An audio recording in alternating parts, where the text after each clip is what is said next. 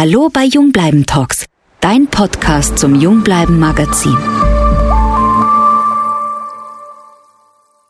Hallo, ich bin Miriam Hie von Jungbleiben Talks. Ich treffe diesmal zwei erfolgreiche Frauen, die über ihre Arbeit, ihr Leben, über Ungehorsam und Emanzipation sprechen. Journalistin und Herausgeberin Nicole Adler ist für ihre zahlreichen Reportagen, Kolumnen und Interviews mit internationalen Größen bekannt geworden. Sie ist auch Gründerin der City Guide Reihe For Women Only. Die logische Konsequenz und Weiterentwicklung war für Nicole das For Women Only Network. Hier hat sie gemeinsam mit Emma Kaiser-Brandstetter ein Veranstaltungsformat initiiert, das ganz im Zeichen der Wiener Salontradition steht. Emma, Meisterin im Vernetzen, ist selbstständige Kunstberaterin und Kulturmanagerin und auch Mitbegründerin einer Plattform für wachsendes Network unter Frauen. Sie arbeitet mit angesagten Künstlern wie Olivia Cohen oder Martin Granditz zusammen. Im das von Adler und Kaiser Brandstetter initiierte For Women Only Network werden Mode, Design und Kunst interdisziplinär und generationsübergreifend gezeigt und diskutiert. Dass die beiden Frauen füreinander brennen, das sieht und vor allem hört man das in meinem Talk mit ihnen. Nicole Adler und Emma Kaiser-Brandstetter sind ein zeitgemäßes Bilderbuchbeispiel, wie Female Empowerment funktioniert. Auch oder gerade in herausfordernden Zeiten wie diesen. Wie ist es euch in den letzten Monaten gegangen? Ich habe in dieser Zeit kaum Alkohol getrunken und quasi nichts, also keine Klamotten oder so oder keinen Schmuck oder so, gar nichts gekauft, keine Kosmetik und habe mir gedacht, eigentlich total schön und auch befreiend und irgendwann kam dann auf einmal die Gier. Wie war die Zeit des Verzichts für euch, beziehungsweise der, des Rückzugs? Ähm, eigentlich eine sehr interessante Zeit. Wobei ich muss sagen, ich habe relativ viel Alkohol getrunken. Das war die Belohnung. Das war dann immer die Belohnung dafür, dass man es durchgehalten hat. Da gab es, glaube ich, zwei Fraktionen. Die eine Fraktion, die quasi gesagt hat, jetzt äh, ja. ist quasi schon mhm, genau. Nachmittag. Genau, Nachmittag kann man schon trinken. Genau, so ein bisschen war es, ja. Und die äh, andere? Hat sich ja auch irgendwie meinen Kilos irgendwie, hat sich gut abgebildet. Muss ich jetzt wieder abbauen. Mhm. Musst du, möchtest möchtest ja, du abbauen? Unbedingt, unbedingt. Aber sonst die Zeit des Verzichts total spannend, total eine super gute Erfahrung eigentlich. Wie war es für dich, Emma? Ähm, ja, ich habe habe in der Zeit sehr wenig konsumiert. Ich denke da nachhaltig. Ich bestelle, ich habe noch nie in meinem Leben bei Amazon bestellt. Ich habe völlig den, also würde ich auch nicht machen, mache ich nicht bei Local, so auf die Art. Also ich habe mir nichts gegönnt in der Zeit, außer eine wunderschöne Zeit mit meiner Tochter, die ja eigentlich in die Schule hätte gehen sollen, habe völlig auf Homeschooling verzichtet und war in Kärnten mit ihr auf einem Berg auf 800 Meter und war den ganzen Tag wandern und in der Natur. Aber wie hat sie das dann mit der Schule gelöst? Ähm, wie soll ich sagen, ziviler Ungehorsam. Ja, sie geht in die zweite Klasse. Ja, pff, tja, Pech. Ich meine, ich komme aus äh, Jugoslawien, also Kroatien heute. Ich habe die Kriegszeit miterlebt. Äh, da war es auch kein Problem und wurde kein Druck auf uns Kinder gemacht, dass wir jetzt in die Schule, ich meine, die Bomben fliegen, wow, habe ich was verpasst? Habe ich Bildungslücken? Nein, das werden wir ja wohl verkraften können, dass Kinder das auch so sehen. Für euch beide geht es jetzt wieder los. Äh, ich weiß, ihr geht nachher noch zu einem Termin. Wie hat denn eure Geschichte, eure gemeinsame Reise oder euer gemeinsamer Weg begonnen? Also du, Nicole, als Journalistin, Kolumnistin, Gastgeberin, äh, Initiatorin der Network-Plattform, beziehungsweise ein sehr großes Projekt for Women Only ist ja so viel mehr. Ähm, und du, Emma, als äh, Kunstberaterin, Kulturmanagerin, wie hat diese Liebesgeschichte begonnen? Oder Arbeits- und Liebesgeschichte. Arbeits- und Liebesgeschichte, ja, genau, genau, genau. Keine Sozialromantik. genau, genau. Äh, ich glaube, wir haben uns äh, über ein erstes gemeinsames Projekt gefunden. Ich weiß schon, oh ja, jetzt erinnere ich mich wieder, also als ein journalistisches Projekt, als Emma für äh, TBA gearbeitet hat, für die Francesca von Habsburg und dort äh, damals für Presse und viele andere Dinge zuständig war hat sie mir großartig ein Interview mit der nicht ganz einfachen Francesca von Habsburg äh, ermöglicht. Ja. Und, und das, Olafur Elias. Und Olafur, ja natürlich. Und das war irgendwie, das war ziemlich schräg, ja, weil Olafur war in, genau, danke, natürlich, und Olafur, mit große Ausstellung. Und Olafur war in Berlin und hat gerade, war irgendwie am Weg, seine Kinder abzuholen. Und Francesca saß neben mir und wir haben einen Online-Talk gemacht damals. Ja. Und es war so, es war irgendwie ein völlig irres Gespräch, aber es war ja eher ein schriftliches Interview eigentlich. Und er war irgendwie dauernd on the move und äh, sie hat mir dauernd dazwischen reingesprochen. Und Emma ist hinten gesessen und die ist ja solche Schweißausbrüche gekriegt. Und ich glaube, da haben wir zum ersten Mal gebondet. Ja, und äh, äh viele Gin Tonics später. genau, und viele Gin Tonics später hatten wir viele gute Ideen. Ja. ja. Und dann wieder getroffen haben wir uns eigentlich, wie ich für die Messe parallel gearbeitet habe. Nicole ist auf mich zugekommen und gesagt, du Emma, komm ich doch mal zu Hause besuchen. Ich habe eine schöne Wohnung und das wäre doch ein toller Raum, wo du dich verwirklichen würdest, könntest. Ähm, ich hätte total Interesse, ein, dort ein Frauennetzwerk aufzubauen, Künstlerinnen vorzustellen. Äh, würdest du das gemeinsam gerne mit mir machen? Und ich äh, habe natürlich Ja gesagt und äh, seitdem sind wir unzertrennbar. Und wie sieht das jetzt aus? Wie vernetzt man sich da? Wie, wie sieht diese Plattform aus? Wie funktioniert die? Also, dass man sich bei dir zu Hause trifft und sich austauscht? Äh, naja, ich glaube, wir bringen ja beide schon eine relativ große äh, Summe an äh, Kontakten mit. Ja. Ich glaube, das ist auch die Grundvoraussetzung, sonst hätten wir das so in der Art nicht machen können. Äh, aber es gibt ja sehr viele so Frauennetzwerke, aber die sind ja alle sehr corporate eigentlich. Die funktionieren in anderen Kontexten. Da ging es immer so um Marketing und ganz andere Dinge. Und sowas fand ich immer schon, also für mich völlig unpassend und uninteressant. Aber es gab wenig Frauennetzwerke so im Austausch, so im, in den Kreativbranchen und vor allem auch so an den Schnittstellen der Kreativbranchen. Frauen, die irgendwie like-minded sind, ähnliche Ideen haben, ähm, zusammenzubringen aus unterschiedlichen Kreativbranchen. Und so haben wir eigentlich unsere beider Umfeld miteinander verknüpft. Ja, Emma hat die Künstlerinnen eingebracht, die jungen Künstlerinnen, die sie immer schon gescoutet hat. Und, und, und so war das ein irrsinnig guter Merge eigentlich zusammen. Ja, und das wächst und wächst und wächst weil wir gesehen haben, dass es da einen unglaublichen Bedarf gab ja, und gibt nach wie vor. Und vor allem, es geht auch, wir wollen ja auch ganz sehr, sehr bewusst setzen wir darauf, auf eine generationsübergreifende Thematik da auch immer wieder einzubringen. Ja. Das heißt, äh, die Jungen mit den Älteren zusammen. Und ich glaube, da ist dieser Austausch äh, äh, und diese Synergien, die sich da manchmal ergeben, sind ganz wichtige. Wir gehen ja auch, es passiert ja nicht nur bei der Nicole in der Wohnung, wir gehen ja sehr viel auch raus mit dem, wir organisieren Talks, wir haben einen super tollen Talk im Weißen Haus organisiert mit den Riot Girls, da waren über also 2000 Anmeldungen, ähm, im MAC haben wir schon so einen Talk gemacht, äh, wir organisieren Workshops auch, also das ist nicht eine exklusive Geschichte, die bei der Nicole zu Hause nur passiert, sondern wir äh, exkludieren niemanden und inkludieren auch alle, von Transgender bis männliche Besucher, die komplette LGBT-Community, also jeder ist bei uns willkommen. Ja. Was schätzt ihr so aneinander? Was sind so die, die Punkte, wo ihr sagt, es ist einfach schön, zusammen zu tun und zu arbeiten? Ähm. Nein, die Enna, ich, ich nenne die Enna, Emma immer das, das Rennpferd. Das ist die beste Beschreibung.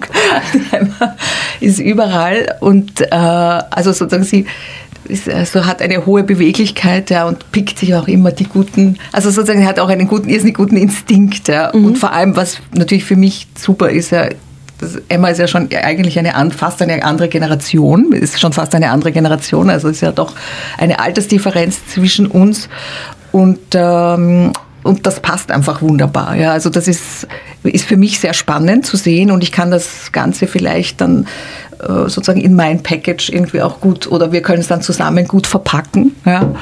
Aber ähm, das, ist, das ist wunderbar und sie bringt mich auch mit Leuten zusammen, die ich sonst wahrscheinlich nie getroffen hätte. Und wir nehmen das ja mit, wir bieten das ja dann gemeinsam den anderen auch an. Ja. Und das ist schon dieses Gemeinsame auch. Ja. Also der, der gemeinsame Gedanke, der gemeinsame ähm, Wunsch auch zu natürlich immer wieder was Neues zu sehen, aber auch zu fördern und neue Frauen kennenzulernen, neue Perspektiven. Also das ist schon auch eine große Neugierde. Ja. Mhm.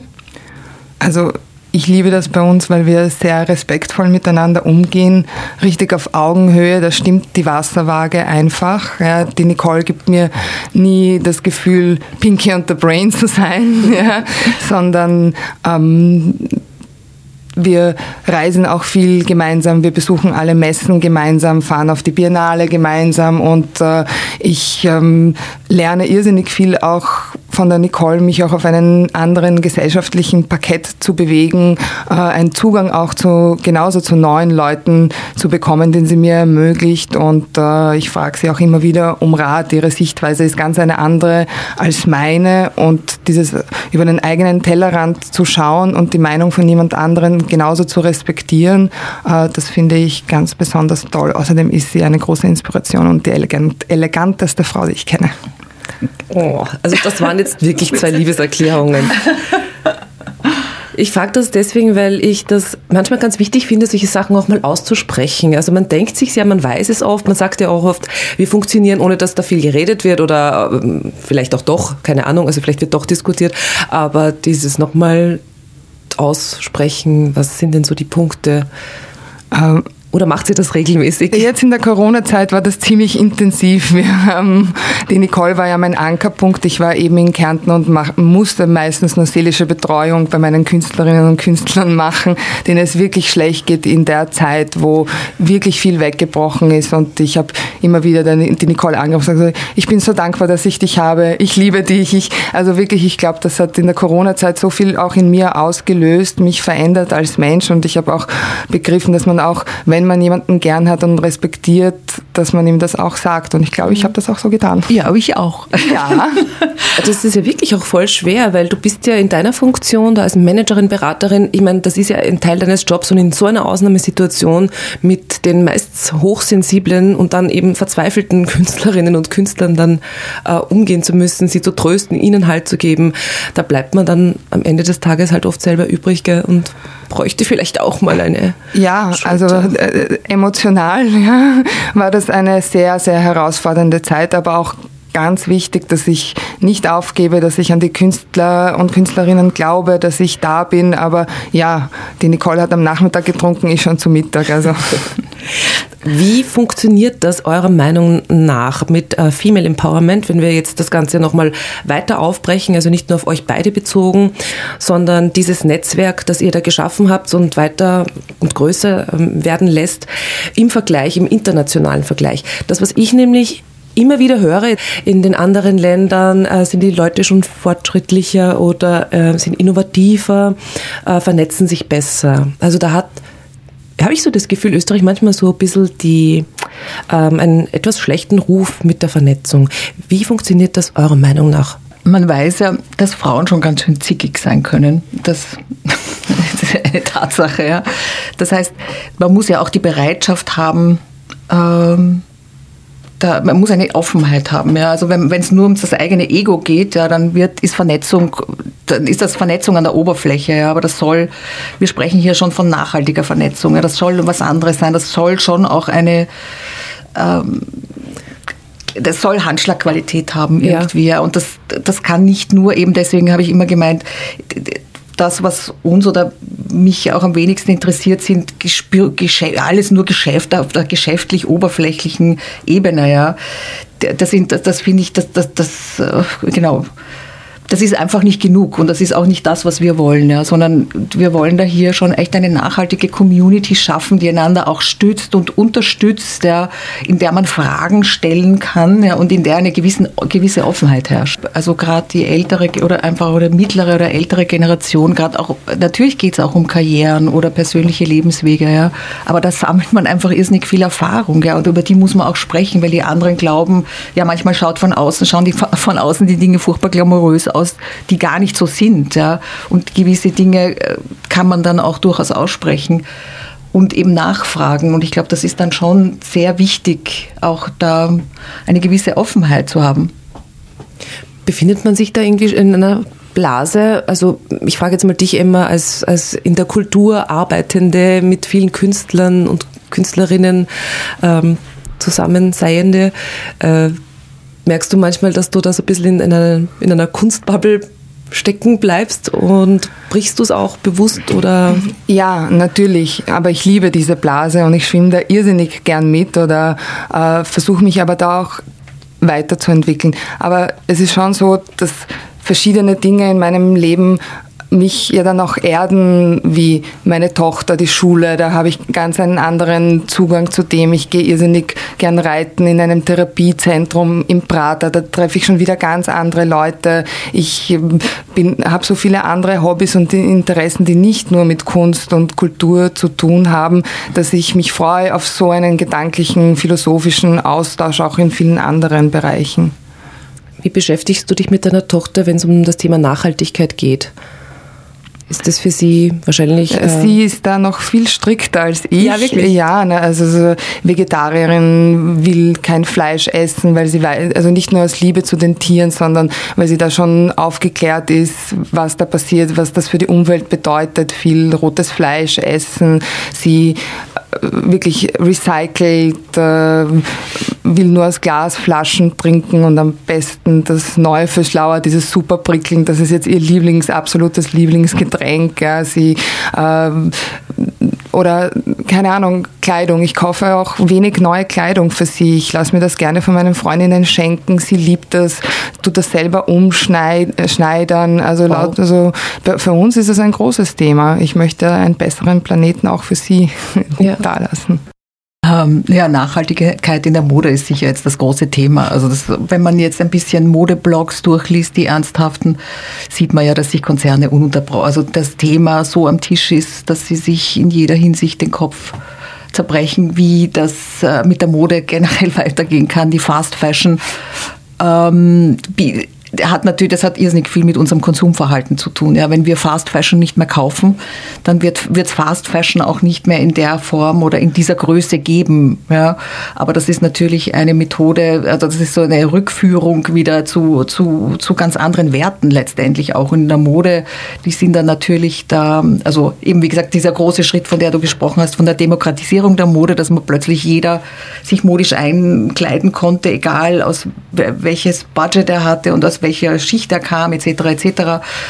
Äh, aber das hat natürlich zu einem totalen Überfluss geführt in der Mode. Ja. Und wir kaufen und kaufen und kaufen und kaufen. Und wir brauchen das eigentlich alles überhaupt nicht, sondern es geht einfach nur um diesen, dieses fast schon zwanghafte Konsumieren mhm. und immer wieder im Trend. Deswegen gibt es ja so viele Trends, Trends, Trends. Und das muss jetzt alles, das, das wird sich auch verändern und das muss sich verändern. Da muss viel nachhaltiger, also und eben um dieses Wort wieder zu strapazieren, Kreislaufwirtschaft ist ja ein großes Thema. Ja. Wie recycelt man, äh, wie geht man mit diesem wahnsinnigen Überschuss um, wie geht man mit Produktion um? Das, ähm, ja, liegt alles am Tisch und will gelöst werden. Es gab ja auch schon Zahlen und da sind auch die ähm, die Einnahmen dramatisch zurückgegangen, die Fast Fashion Industrie, mhm. weil äh, nachdem der Lockdown passiert ist und keiner raus konnte, gab es natürlich dann auch deutlich weniger Anlässe, um sich was Neues zu kaufen, beziehungsweise es gab auf einmal weniger Geld und man hat schon gesehen, dass die Zahlen da deutlich zurückgegangen sind. Oder glaubst du, war das, ist das nur... Das ist unterschiedlich, es kommt darauf an, in welcher Branche. Also in der Mode? Also sozusagen nicht in der Branche, sondern es kommt darauf an, zum Beispiel so Leisurewear, wie wir sie mhm. nennen, und also ich alles, was so mit Leisurewear, Jogginganzügen und Trainingshosen und diesen Dingen zu tun hat, die haben ganz gute Umsätze gemacht, Stimmt. weil man ja gesehen hat sofort, Mode ist immer so ein guter Spiegel von dem sofort von dem sofortigen Zustand einer Gesellschaft. Wenn man auf die Straße gegangen ist, hat man plötzlich hauptsächlich Leisurewear gesehen, Pyjamas oder Jogginganzüge. Ja. Und das ist halt, wenn man nur einkaufen geht zum äh, Dings ums Eck, ja, braucht man sich auch nicht große High Heels anziehen, sieht man sich halt, also das war halt ja jetzt unsere, die Corona-Mode sozusagen. Ja, also das war ja unser Corona-Outfit. Das ist auch so ein Kampfoutfit, da geht man nicht mit den hohen Schuhen auf die Straße mit dem Abendkleid. Stimmt, es sind natürlich ein paar Sachen äh, hatten natürlich den vollen Run. Und es gab ja irgendwie diese ganzen, äh, wie sagt man, nicht Memes, aber diese Dinge, die durch die Gegend gegangen sind, dass zum Beispiel im Abendkleid beim, äh, beim Gemüsestand zu stehen. Also das, davon haben wir ja genug gekriegt, also die, die, Lachnummern. Aber das stimmt ja. Also das, das, das, hat man sofort auch gesehen. Ja. Das war sofort im Straßenbild hat sich das verankert. Mhm. Habt sich dann wieder gefreut, sich in, euch wieder in Schale zu werfen und dann die Freunde zu treffen oder hätte ja, oder war das, war die Sehnsucht gar nicht so groß. Ich bin sowieso nicht berühmt dafür, dass ich mich gerne in Schale setze. Ich trage am liebsten meinen Birkenstock und bin ungeschminkt und trage irgendwelche alzi Sachen, die wahrscheinlich nicht den gängigen Modeidealen entsprechen. Ähm, trotz Nicoles Bemühungen und vielen Leihgaben von ihr. Ja. Du schaust aber sehr schick aus. Man ja. sieht dich ja jetzt nicht. Ein, aber nachher vielleicht am Foto. Ja. Genau. Ähm, ja, ich freue mich jetzt. Wir haben heute am Abend unseren ersten Einsatz wieder. Die Nicole und ich äh, machen einen Ladies Only Cocktail. Da freut man sich auch wieder so zu arbeiten, weil ich habe bei mir war das so zweiteilig. Einerseits, ähm, als ich gemerkt habe, gut, jetzt geht's wieder los, jetzt fangen Drehs wieder an, jetzt sind die Projekte, auf die ich mich eigentlich so gefreut habe, gehen jetzt wieder weiter. Auf der anderen Seite hatte ich auf einmal voll den Druck. Also ich habe diese, dieses, diese Isolation jetzt nicht genossen, schon auch am Anfang habe ich sie genossen. Und, und obwohl ich gelitten habe, habe ich mir gedacht, jetzt geht's wieder los und trotzdem bin ich auf einmal äh, wieder am Flippen und, und fühle mich überfordert und, und drei Termine am Tag. Hilfe, wie schaffe ich das? Und, und morgen sogar noch vier. Das war ein, ein interessantes Phänomen, wie schnell sich der Mensch ja, an Zustände gewöhnt. Ich meine, das war jetzt gar nicht so lang. Mir ist es ähnlich gegangen.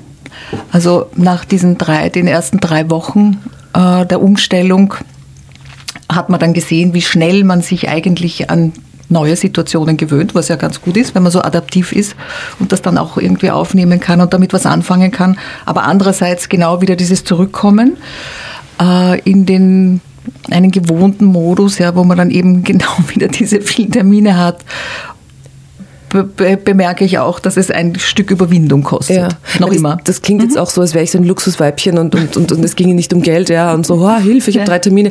Also es ist, es ist absolut, also es ging da schon auch um meine Existenz, aber trotzdem, wenn ich jetzt nur von meinen Gefühlen spreche und so von meinen Befindlichkeiten, war es, hat es was Belastendes und ich habe mir gedacht, na bitte, was ist denn jetzt schon wieder los? Also irgendwie kann man es dir nicht recht machen. Es ist doch alles gut oder jetzt fängt es wieder an. Warum bin ich dann auf einmal so traurig? Mhm. Also ich bin auch mittlerweile fertig entschleunigt, ja. Ähm, hatte aber jetzt eben, ich bin gestern aus Kärnten gekommen und hatte dann schon Bammel wieder in mein normales Leben zurückzukehren, teilweise schon überfordert, aber auch die sozialen Kontakte ja wieder zu pflegen und ich bin eigentlich froh, dass das auch ein Ende gefunden hat, weil für mich war das ein, für mich persönlich richtig ein Rückschritt der Frauenbewegung von 50 Jahren, wo man, wo ich überforderter war eigentlich mit äh, zu Hause Mann, Kind, Opa, Kochen äh, und auf das runtergeschraubt zu werden. Ich fand das eine Frechheit, dass ich jetzt da in, in das, es gibt Frauen, die sagen, super, ich habe die beste Zeit, kann mich in meine Familie, ich liebe Kochen, ich liebe das, ich, ich, ich, ich habe das nicht geliebt. Nein, mir hat das gefehlt, mein Brainwork, ja, der Mental Load auf der anderen Seite war größer und als Frau wird man in diese Rolle gedrängt. Ich wollte gerade fragen, also es war selbstverständlich, dass du diese ganzen Sachen dann übernimmst, also wie eben in der Küche kochen und... und ja, natürlich, ja. weil der verdient ja mehr, er muss ja mehr mehr kämpfen um das und du hast ja eh nichts mhm. zu tun, so alle Kultur- und Kunstveranstaltungen ab, abgeschafft. Na, sich, das selbstverständlich. Ich meine, man könnte das sehen als Teamwork. Ich fand das eine große Belastung, die mir niemand abnimmt. Mhm. Sorry für die Negativität. Überhaupt nicht. Nein, nein, gar nicht. Das ist ja eine Wahrheit. Also ja. ich, es ich gab ja genau, es gab ja viel Diskussion darüber, schleudert uns sozusagen Corona den Feminismus wieder in die 50er Jahre zurück. Also das ist ja auch als Thema ganz groß jetzt medial diskutiert worden und haben ja auch viele genauso empfunden, stimmt ja auch. Ne? Mhm. Ja, es gab sehr unterschiedliche Situationen. Ja. Es waren immer haushaltsbedingt oder familienbedingt oder Patchwork-familienbedingt andere Grundvoraussetzungen. Wer seinen Job hatte, wer viel zu tun hatte, manche haben parallel nebeneinander gearbeitet und mussten beide, also waren beide total unter Druck und unter Stress, nicht? Ähm, ja, ich glaube für, für jede Beziehung oder für jede Familie eine ziemliche Herausforderung. Ja. Hat sich das bei euch in den, mit den Jahren nochmal verstärkt, diese, dieser Wunsch nach Vernetzung und das Empowerment, das Female Empowerment? Oder war das bei euch schon immer, auch in eurer Jugend, äh, ein Thema? Seid ihr so aufgewachsen? Wurde euch das von der Familie, von den Eltern mitgegeben? Oder wie, wie hat sich das für euch entwickelt? Also ich weiß nicht, ich habe das Glück, einen Vater zu haben, der immer zu mir gesagt hat, du kannst das werden, was du möchtest. Ja, der mich in eine gute Schule geschickt hat, der immer gesagt, Bildung ist extrem wichtig, der mich da echt gefördert hat. Aber ich glaube nicht aus dem heraus, weil er Feminismus verstanden hat, sondern weil ich halt seine, seine Lieblingstochter lieb und so. Aber ich kann mich erinnern, das erste Mal auf der Publizistik, wie ich den Begriff Gender Studies gehört habe, ich wusste nicht, was das war. Ja, ich habe mich dort äh, reingesetzt gesetzt und habe zugehört und das war dann schon so mind-opening für mich, diese Debatte, weil Frauen haben es damals, also meine Mutter hat das sicher nicht so verstanden und äh, ich glaube, die Kunstszene ist ja ein Katalysator für so vieles und da sieht man es ja auch zugespitzt, wie, wie sich das entwickelt, wie wenig Frauenkunst wert ist im Gegensatz zu männlichen Kollegen, wie, wie wenig Frauen ausgestellt werden. Nur nackte Frauen hängen im Museum, in den modernen Museen und so wenige Frauen haben die Möglichkeit, die, die aus der Geschichte heraus, wo Frauen nicht in diese Berufe zugelassen worden sind, die nicht Malerinnen werden. Ich kann mich an die erste Fotografin, die sich als Mann verkleiden musste, damit sie anerkannt wird und lauter solche Sachen. Und ich, je älter jetzt ich jetzt werde, um desto radikaler werde ich auch in dieser Hinsicht. Ja. Und ich, ich stehe dafür auch. Ich kenne, also persönlich nicht nur äh, für andere, sondern auch, auch in meinem Umfeld und korrigiert das. Ähm, bei mir war es ein bisschen anders. Ich bin äh, mit einer sehr selbstständigen Mutter aufgewachsen. Mein Vater war im, also im Gegensatz dafür eher ein also schwache, schwächer. Ja. Das heißt, ich hatte natürlich schon so als Role Model ein gewisses sehr starkes Vorbild. Allerdings war sie eine Geschäftsfrau und war da sehr durchsetzungsstark und es hat sich jetzt mit dem, The also mit dem Thema per se auf einer sozusagen auf der theoretischen Ebene überhaupt nicht beschäftigt mit Feminismus oder so. Aber und ich war am Anfang eine totale totale Einzelkämpferin, wie man so schön sagt, bin dann aber in Strukturen gekommen, in so hierarchische Strukturen gekommen, wo ich echt an meine total an meine Grenzen gestoßen bin und gesehen habe, wie sehr man erstens in einer männlichen Welt kategorisiert wird, ja, beurteilt wird, kategorisiert wird wie uns das sozusagen definiert, obwohl wir damit eigentlich gar nichts zu tun, also die eigentlich nicht unsere ist, ja, die ja nicht von uns geschaffen ist, sondern so fremdbestimmt eigentlich und andererseits auch, wenn man keine guten, wenn man nicht gut vernetzt ist, wenn, steht man an, man steht oft an, ja, weil es wird so viel abgesprochen über Netzwerke, über Freundschaften. Männer haben da ganz andere Modusse, Moden, wie sagt man? Modi. Die Modi, genau, Entschuldigung, Modi, die sagen ja dann immer, die gehen dann miteinander trinken und machen sich die Dinge aus. Das haben Frauen so in der Form, machen sie es jetzt vielleicht auch, aber früher nicht gemacht. Und ich muss auch sagen, ich bin oft daran gescheitert, dass mich Frauen nicht zugelassen haben, ja, dass die nicht wollten, dass ich raufkomme, ja, oder die wollten auch nicht, dass ich sozusagen, ich war natürlich ehrgeizig, ich war wollte immer gut sein und noch besser sein und äh, aber das liegt in der Natur der Sache, wenn man sozusagen jung ist und irgendwie was weiterbringen will. Aber die haben das, also die haben mich da schon ganz schön ausgebremst. Und aus all diesen Erfahrungen heraus, ja, finde ich, ist das ganz wichtig, dass man sich damit befasst. Ja. Ja. Ich sehe auf jeden Fall eine Veränderung und eine, also eine positive Veränderung, eine Kraft, die ich also an, bei mir selber schon mal entdeckt habe durch Frauen, deren Meinungen ich sehr schätze und die das auch immer wieder ähm, öffentlich und sehr klar formuliert haben. Also das war wirklich, das ist das, das Gute in dem Fall bei diesen sozialen Netzwerken und, und dass man da jetzt nicht nur Blödsinn äh, liest, sondern da sind einfach so viel Gescheites, da ist so viel Gescheites dabei. Dinge, die ich mir jetzt in meinem Beruf gar nicht mehr vorstellen kann, die ich zulassen würde. Als, als Fernsehmoderatorin war das teilweise eine Katastrophe. Für mich als Frau, die sowieso schon mal in einem Korsett steckt, also jetzt nicht in einem echten Korsett, teilweise vielleicht auch, ähm, aber das dass da so viel von außen bestimmt wurde und das waren halt einfach meistens Männer, die dann bestimmt haben, was du anziehen sollst, wie du dastehen sollst und ja, die Texte, die, die man geschrieben hat, wurden verändert. Das, das, und ich hatte ich habe mich dann im Nachhinein eher gedacht, na, das will ich dann nicht mehr machen. Aber so dort vor Ort einfach zu sagen, na, so nicht, oder ich tausche mich mit den Kolleginnen aus und, und man sagt dann mal, was, was Sache ist, ob das bei denen auch so ist, ob man sich da mal, ja, wo man sagt, so, so nicht, weil die eine darf keinen Rock anziehen, weil die Waden nicht optimal sind, die andere hatte ähm, nicht so tolle Oberarme, also wo, wo man sich vorkommt, wirklich wie ein Stück Fleisch nicht optimal. Und also das fängt schon bei so Kleinigkeiten an. Ich denke mir, das würde ich mir nie mehr gefallen lassen. Ich glaube, das entsteht natürlich auch, wenn man jung ist und unsicher ist. Aber das, deswegen finde ich das ja auch wichtig, dass man das den, den, der jüngeren Generation schon einfach von, genau. vielleicht sind die auch schon anders oder viele sind anders, aber dass man das denen mitgibt. Ja, man muss sich das nicht, man muss sich da nicht reinpressen lassen. Ja, Ja. das muss, man muss nicht fremdbestimmt sein. Und so, ich meine, diese The White Old Man, meine, das ist it's time, das ist einfach Zeit, dass die jetzt einmal, dass da mal ein, Ja. eine neue Gesinnung auch kommt. Und das, aber es geht ja auch darum, man muss selber, sozusagen Frauen müssen sich ja auch selber an der Nase nehmen und sagen, ich will mitgestalten. Und das ist etwas total Wichtiges. Man darf sich dem ja nicht aussetzen, man muss aktiv mitgestalten, auch wenn man natürlich oft äh, gegen geschlossene Türen läuft. Aber je öfter man es macht und je öfter man sozusagen das auch, ähm, ähm, ja, sich äh, ganz aktiv mitgestaltet, äh, nur dann kann man was verändern.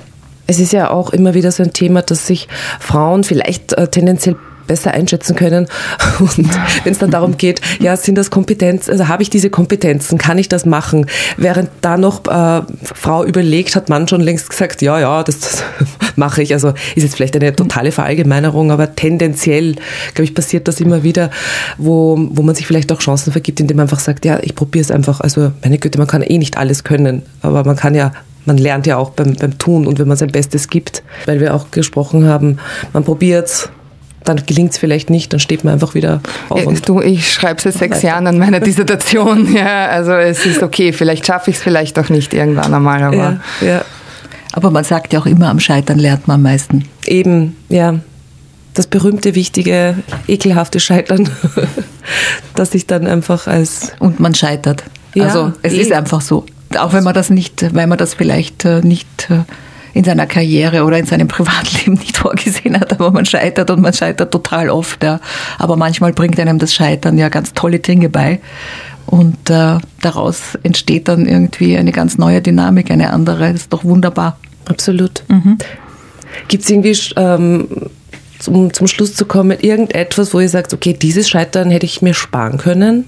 Oder gibt es tatsächlich nichts in eurem Leben? Also ihr müsst jetzt nicht äh, voll ausbreiten, aber oder gibt es dann schon Dinge? Also ich habe schon ein paar Sachen, wo man denkt, also das hätte ich jetzt nicht gebraucht. Also ich wäre es vielleicht auch so gescheit und, und reflektiert geworden, auch ohne diese Erfahrung. Aber ich bin immer sehr verwundert, wenn manche so gar nichts bereuen. Aber es ist einfach mein Naja, bereuen. ist wieder was anderes. Das, ich glaube, es ist was anderes, Ist oder? was Das anderes, Bereuen. stimmt. ähm, das Scheitern ist ja auch oft so eine, äh, also das ist ja nicht unbedingt deine eigene Schuld, das Scheitern. Das sind, Stimmt. Das sind Situationen, an denen du scheiterst, ja, Ja. die du anders eingeschätzt hast oder wo deine Mitspieler nicht, wenn du deine Mitspieler anders eingeschätzt hast oder so, aber das ist ja nicht etwas, was, also ist eine, eine gemeinsame Dynamik oder ist eine andere Dynamik. Und ich glaube, ja, so, so, wenn man Scheitern akzeptiert und natürlich das, und, und versucht, das, also das klingt jetzt irgendwie so banal, das Beste draus zu machen, aber man lernt immer irgendwas. Also auch, man muss ja auch dann immer wieder Kraft aufbringen, sich neu zu definieren oder neue Dinge zu erfinden. Und das ist schon irgendwie eine Herausforderung, aber das ist auch irgendwie toll. Ja. Na klar, gemütlich, so ganz gemütlich kann man sich nicht immer machen. Es soll ja auch nicht immer gemütlich sein. Also ich, also ich bin, bin wirklich sehr gerne gemütlich, um nicht zu sagen, ich, ich, ich, ähm, ich, ich feiere die Faulheit auch ganz gerne. Aber ja, ungemütlich sein muss nicht immer schlecht sein. Ich finde auch, man kann seine Meinung, das ist ja das Angenehme, man kann äh, schon eine Woche später seine Meinung ändern, Ja. wenn man eines Besseren belehrt wurde oder wenn man draufgekommen ist, dass die Meinung falsch war, dass es einfach falsch Genau. Ich meine, der war. Virologe Drosten hat Ja, auch gesagt, Genau. wir Hat können, man ich, doch konnte, jetzt gesehen. Ich, ich konnte das vorher nicht wissen, aber jetzt hat sich verändert. Meine, meine beste Schulfreundin von damals, die Iraner, die Supercycle hat, die kennst du auch, ja, die hat mal sowas Tolles zu mir gesagt, weißt du was, Emma, ich liebe dich und weißt du, was das Beste an, an dir ist? Du bist so berechenbar, unberechenbar. Ja. Das ist eine, ja, eine, zumindest eine Konstante. Ja. die sich ähm, auf tolle Art und Weise und vielleicht auf die äh, mehr oder weniger äh, nachvollziehbare Art und Weise auch eben ändert. Finde ich gut. Und das ist etwas, womit Männer nicht so gut umgehen können. Wahrscheinlich. Wahrscheinlich ist das für die Männer wirklich äh, zu. Die wollen immer gern was Berechenbares haben. Ja, aber die können mit so viel auch nicht umgehen. Ja. Da kommt jetzt wieder ein Aufschrei. So, was? Wir sind aber nicht alle so. Äh, ich wünsche euch alles Gute und wir sehen uns bald. Im Club, im Lokal. Beim Salon. Im Salon. Im Salon, unbedingt. Genau. Vielen Dank. Danke, danke, liebe Mimi. Danke, Nicole, danke, Emma. Das war's mit dem Jungbleiben-Talk für heute. Ich freue mich aufs nächste Mal. Bis bald.